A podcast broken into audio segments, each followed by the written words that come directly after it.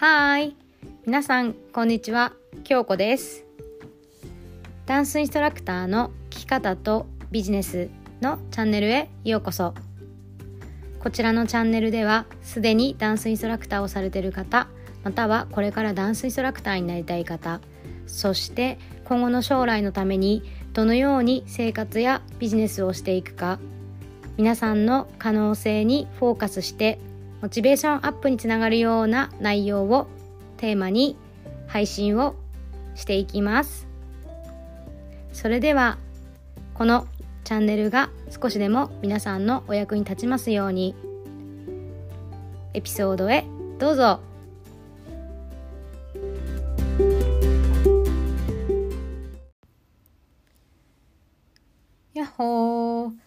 本の皆さんおはようございます。アメリカの皆さんこんばんは。京子です。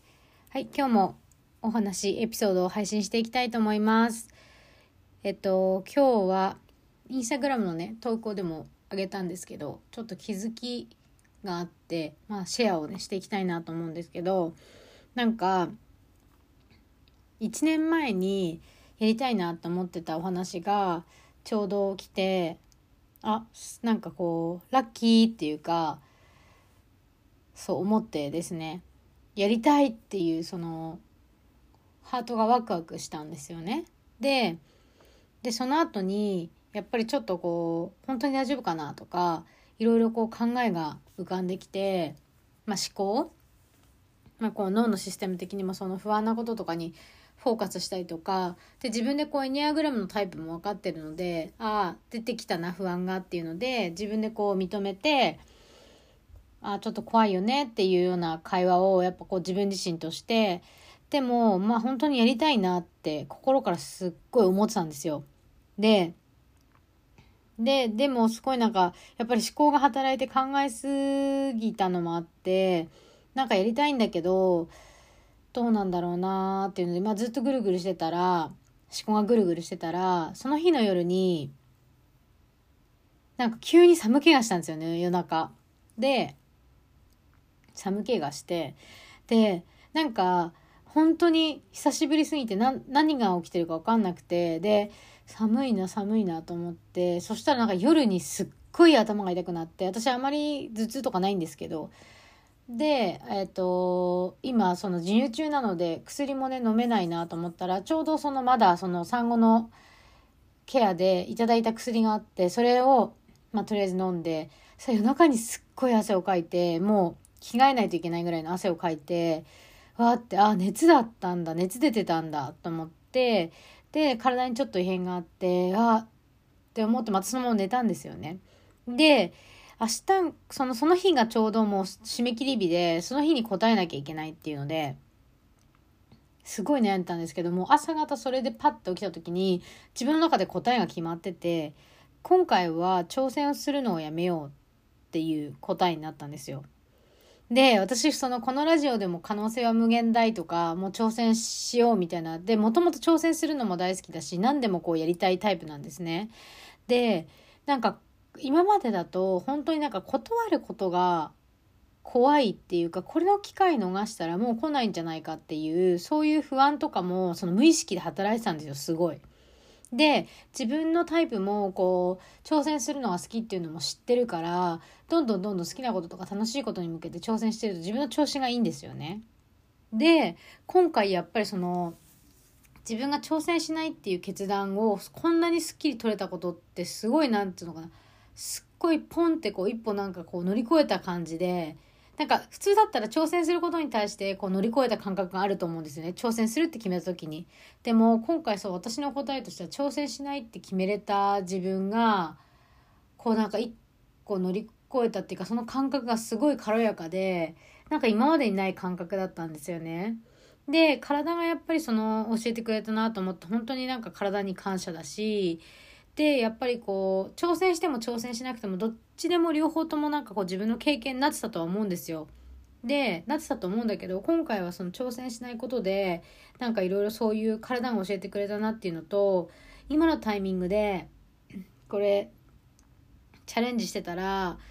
本当になんかこう追われながらやったりだとか何か気にしながらやったりとかがまた多かったのかなと思うんですよタイミング的にも。まあ、かで体的にもまだこう産後のヒーリング中だし、うん、だから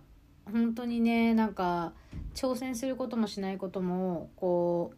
自分の人生のフェーズっていうかタイミングで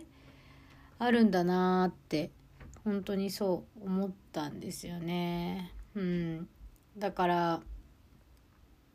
そうですね。うん。なので、こう、挑戦することがいいとか、ね、挑戦、私もこう、コーチとしてメンターとして、どんどん挑戦してってもらいたい、背中を押してってもらいたいっていうのがあって、もちろんね、その、皆さんの背中を押せるようにとか、こう、受講生さんとかクライアントさんとか仲間にはやるんですけど、時にはそのタイミング的にその本人とか私自身が今回そうだったんですけど一回ちょっとスローダウン、まあ、ビジネスもちろんその駆け足の時もあれば歩く歩いてる時もあると思うんですよ。ビジネスやるにはずっと駆け足だと無理だと思うんで。でその無理っていう理由はやっぱりバーンと自分がこうゴーゴーゴーってやってると疲れてしまったりだとかすごいストレスになる時だってあるんですよね。でそれをやっぱりそのスローダウンすることがもともと私は怖くってできないタイプだったんですよ。もうなんか何かなんでそう思ってたかっていうとやっぱりそこにはなんか努力しないと成功しないとか頑張ってないと認めてもらえないとかそういうやっぱ無意識のものがあってで意識の部分でもあります。もちろんこれやってないとあのなんていうか、私がやらないと良くない、良くなくなっちゃうんじゃないかとか、私がいないととかいう思いも強かったし、それで go go go go ってやってきたんですけど、うん、そうじゃなくって、今のタイミング的にはとか、今の私には、これはもっとスローダウンして、こうゆっくり進みたいなとか、なんか進めたいなっていう方が、体に聞いた時にね、そっちが強かったから、やっぱこう熱出たりとかしたんだなって思ったんですよね。うん、でただこれは私の感覚であってそれがなんかなんだろうな実際にそうだったかとかなんかこうかどうかわかんないんだけど私はまあ自分の感覚でいいと思うんですよ皆さん自分がそう思ったらそうだから。うん、でやっぱその感覚で、うん、今回はちょっとでまた本当にこうチャンス来る来るなと思ったんですよね。でその私がこう今回お仕事一緒にこうしたいなって思った理由もなんかそのものとかそのやりたいことも確かにそれだったんですけどなんかそのやっぱりこうオファーしてくださった方の人柄にね惹かれてやっぱこう会社の理念とかそういう思いがなんかあ素敵だなと思ったんですよね。うん、だから皆さんもこういろいろこのラジオね、聞いてくださってる方でビジネスしたりお仕事したり自分で何かねスタートされてる方でもしこのお話を今聞いてらっしゃる方がいたらやっぱりこの技術とかスキルとかあの売るものとか持ってるものとかってなんかそんなにあの他と比べても大差がなかったりもちろんねユニ自分がユニークだと思ったものを出してる場合もありますけど本当になんかこうなんだろうなこう話してみてこうエネルギーが伝わるとか思いが伝わるとかってすごい大事なんだって今回その受け手側として聞く側としてそう思ったのも再確認だしやっぱりこう自分がその思いを持ってもちろんそれも SNS インスタでつながった方なんですけどやっぱこう自分の思いとか自分のやってることを発信していくっていうのって簡単じゃないと思うんですよね本当にうん。でやっぱりこう例えばインスタだったら作品を作品っていうかこうなんかこうあげるものを作ったり写真を貼ったり文章を考えたりいろんなこと細かいことがあると思うんですけどあれみんなこう毎日更新したり本当に飛び飛びでねあのオンラインでこうビジネスされてる方って特にこうあげたりとかあとはまたその現場でこう教室とか開いてる方とかも動画とかをこう上げてポストしてっていうのって、まあ、音をつなげてとか音を上から載せてとか文章を書いてっていろいろあると思うんですけど本当にあれめんどくさいし簡単じゃないと思うんですよね。うん、でも投稿のこう一個一個にやっぱりその自分の思いを載せるっていうのってまあすごいなんか大切だなってそれがなんか誰かたまにまあ、たまに見つけてくれた人とかこう探して見つけてくれた人に対してねなんかこう届くなと思いました。でまあこううん毎日ねこうあげなきゃいけないかとか最初私もこう結構頑張ってやってたんですけど最近はあのー、本当にこう自分がこう投稿したいタイミングだったりだとかあとは定期的にね自分がこう準備できる時にその準備して投稿するようになりました。うん、本当に立ち上げの当初はこう頑張ってねいっぱい投稿して投稿してって言ってそのフェーズを今乗り越えて今はもっと自分のこう自分のペースの第2段階に入ってるのかなってちょっと思っていてまああのそうですね。またこう自分のペースがちょっと変わってきたっていうところででそれがあの世間的にいいか悪いかっていうのとかやっぱりこうビジネス業界にいたりとかお仕事してる周りと比べたりとかするとこう毎日あげた方がいいとか投稿は切らさない方がいいとかなんかいろいろねあると思うんですけどそれはもうこう人の数だけ方法はあるし一番いいのはやっぱり自分に合ってるやり方。で自分のこう居心地のいいというかやりやすいやり方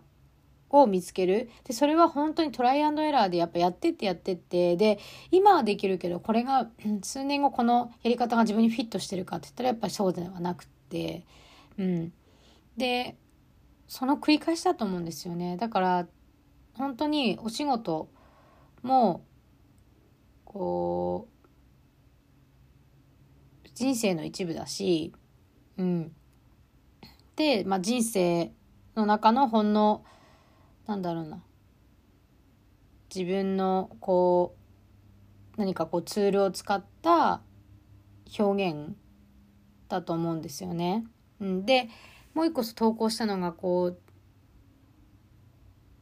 最高の表現っていうので私たちの仕事は最高の表現っていうので投稿したんですけどそれはまた、えっ、ー、と別の次のエピソードでお話したいと思います。はい。その皆さんにとってね、最高の表現になってますか？お仕事が、お仕事でこう表現されてる方、お仕事で自分を出してる方、皆さんにとってね、お仕事が最高の表現になってるのかなっていうのと、最高の私たちは表現者であるっていうところを次のエピソードでお話ししていきたいと思います。はい。それでは本日もありがとうございました。またねバイ。